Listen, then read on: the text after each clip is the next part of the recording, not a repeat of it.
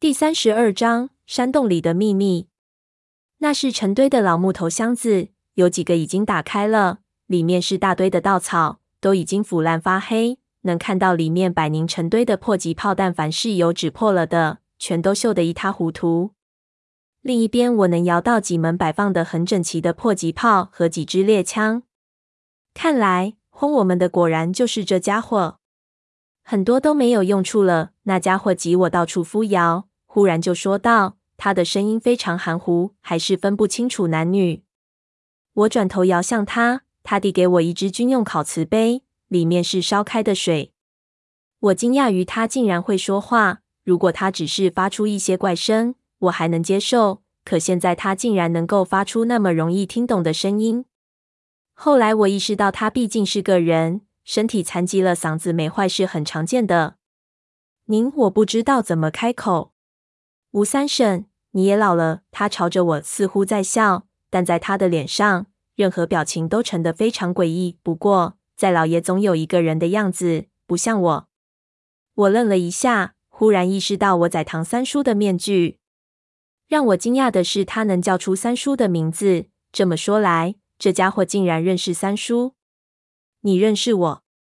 嗯，三十年了。你大概想不到我还活着。你是？我忽然意识到他为什么要把我带到这里来。如果他认识三叔，那他忽然在荒郊野岭亲到三叔，也一定会惊讶。我死死地盯着他的脸，这是条件反射。我想认出他是谁，但我是吴邪，根本没有三叔的记忆。我很快就明白这是徒劳的。我也想不到会在这种地方再次遇见你。他的发音非常含糊，带着很浓的方言口音。但不是了西的方言，我听不出这方言来自哪里。你肯定认不出我了。他畸形的手在一边的杂物堆中合动，我看到了他的指甲，黄色的指甲非常厚。这人就是在闷油瓶故居里和我抢箱子的人，都对上了。他翻动了一会儿，从杂物堆中拿出了一个东西，甩给我。我勉强接住，发现是一枚用被压薄的硬币折成的小东西。看不出是什么，似乎是一个五角星。以前那种铝制的分币放在铁路上，列车一压就压成铝箔了，能折成各种各样的小东西。小时候，我老爹带我去看火车的时候，经常压几个给我。不过当时的分币还很值钱，这种玩法一般也只有家庭比较富裕的人才会玩儿。他把这个东西甩给我，难道三叔看到这个东西，就能想起来对方是谁？看样子对方一定是和三叔关系有点密切的人了。我脑子转得飞快，所有的信息在我脑子里拼凑出了很多故事。这个人是谁？他认识三叔，参与了考古队。难道他也是当年老一辈的后人，三叔的同辈？我脑子里出现了一个场景：一个青年参加了一支考古队伍，进山之后中了机关。浑身溃烂，别人以为他死了，但他最后活了下来，被附近村子的青年猎人所救，使用草药治疗，然后康复，但成了残疾人。他在山中隐居，苟延残喘。为了保护其他人不再受到这样的伤害，他在山里装神弄鬼，把很多人吓跑。但被财宝的传说吸引过来的坏人越来越多，当年的考古队伍的继承人终于出现了。他一路监视，一路等待着出现表明身份的机会，同时心里也十分矛盾，因为自己现在似经成了怪物。在一边恐吓队伍，想吓跑他们之际，他忽然偶遇了与自己一起长大的好朋友 Triple X。如今他们相认了，准备开始互相吐苦水。接下来会是怎样的发展？他可能会劝我其中有危险，回头是岸。我要是听从了。就会乖乖回去，这怎么可能？我肯定是不听。那么他可能会和我反目成仇，最后把我干掉，或者就是目送我去冒险，让我死掉。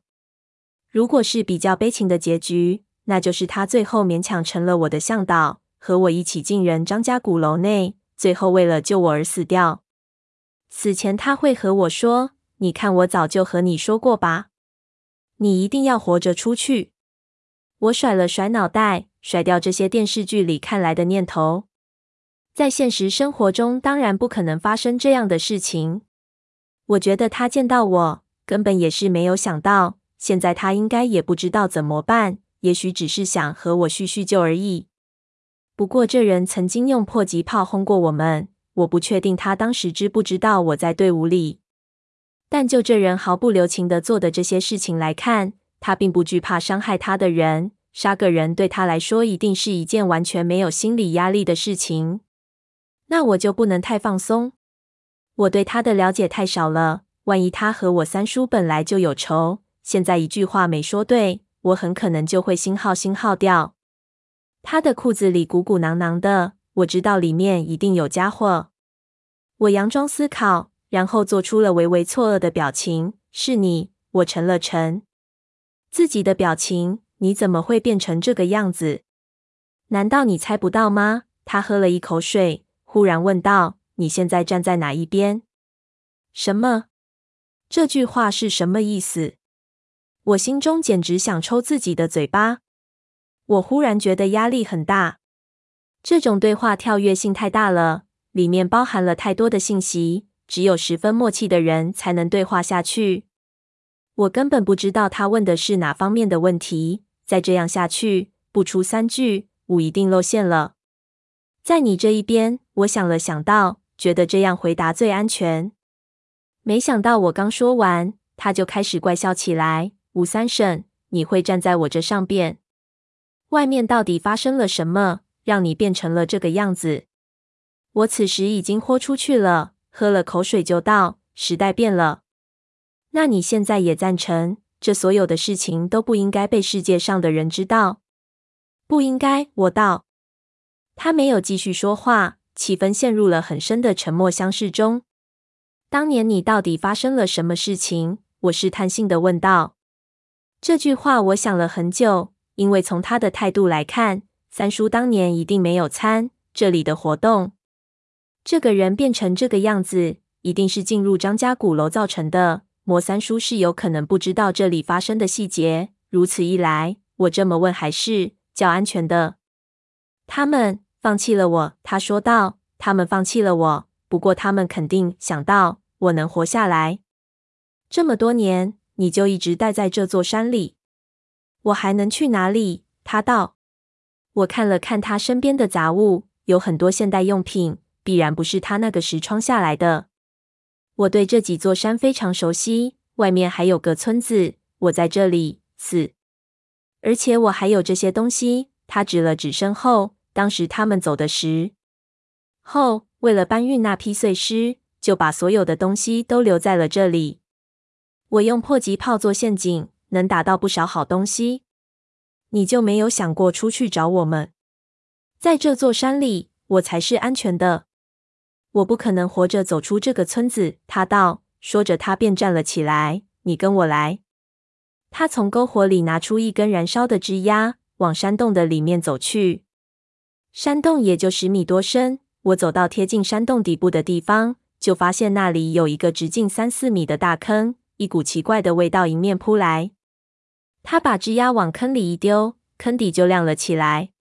我看到坑底全都是白骨。这些白骨都发黄了，和坑底的烂泥混在一起，不知道有多少具。这些人都是这几十年来想找那地方的人，他们一定不知道这些人会死在我手里。我惊呆了，这些人全是你杀的？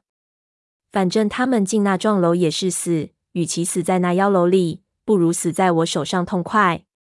那楼里不能再死人了，再死人那东西就要吃饱了。我看着这个坑，又看了看外面的篝火，两处地方不过几米的距离，尸体抛在这坑里，难道不怕腐烂发臭吗？至少也应该掩埋。这人真是疯了，难道他喜欢看着尸体腐烂？他和我保持着一定的距离，如今背光，他又变成了一个鬼影的样子。他重复了一句：“吃饱了，谁也没办法了。”我听不太明白，正欲细问。忽然就听到坑底传出了一个奇怪的声音，好像坑底还有什么东西。什么？难道这里面还养了什么野兽？这些尸体并不是烂成白骨，而是被吃成白骨的。坑底的火棍子越来越暗，几颗头骨从黑暗处滚了出来。里面是什么？我终于忍不住问道。没等我问完，黑暗中的东西就滚了出来。我一眼看去，不由哑然。那居然是胖子，身上被包的精光，手脚都被捆得非常结实，嘴巴被布绑住了，整个像一头待宰的猪，在烂泥里打滚。他怎么在这里？我在村子里看到的。他是你的人，所以我没动手。那人道：“白天他在这附近找你，快快放了他！”我道。鬼影从腰间掏出一把小刀，抛入坑里，胖子立即滚过去。反着身抓住刀，然后迅速割断了绳子，扯掉了嘴里的布条，抖着满身的肥涩就朝坑上冲了过来。老子宰了你！胖子才刚冲上来，鬼影就反手从身后掏出了胖子的小叮当，指着胖子。我立即打圆场：自己人是自己人，自己人。胖子看着我，三爷，您交际面也太寥寥，和外星人也有生意来往。说来话长，说来话长。我立即说道，并马上给胖子打眼色。胖子心中显然非常愤怒，不论是谁被人扒光扔进泥塘里，心里肯定不会舒服。他骂了十几声，才算平复下来，对鬼影喊道：“星号，星号，星号的胖爷，我的衣服呢？”鬼影走回去，在乱物堆里找了几件衣服出来，抛给胖子。胖子拉住我问：“到底怎么回事？”我用嘴型告诉他：“我也不知道，别问了。”胖子就对鬼影骂道：“怪物，他娘的，老子在路上走得好好的，你他娘的偷袭我，有种你他娘的和我单练！”鬼影不理他，问我道：“既然你站在我这一边，你来这里是为了什么？”我坐下来，脑子里稍微过了过整个故事，然后和他说了一个大概。就说我侄子的朋友被困在了张家鼓楼里，我得去救他，云云之类的话。是那群人，那群人和你有关系？他低头。你见过他们？他们其中有一个年轻人，身上带着一把刀。鬼影说道。我立即点头，对。他们已经死了。鬼影说道。他们已经进到了那幢楼里，已经不在这个世界上了。我看了一眼正在搓泥的胖子。胖子完全没在听，只是一味的骂骂咧咧。不可能，我道，他之前看到过他们，他们还活着，而且你不相信？鬼影喝了口水。你们两个跟我来，我让你们看看这个地方的真相。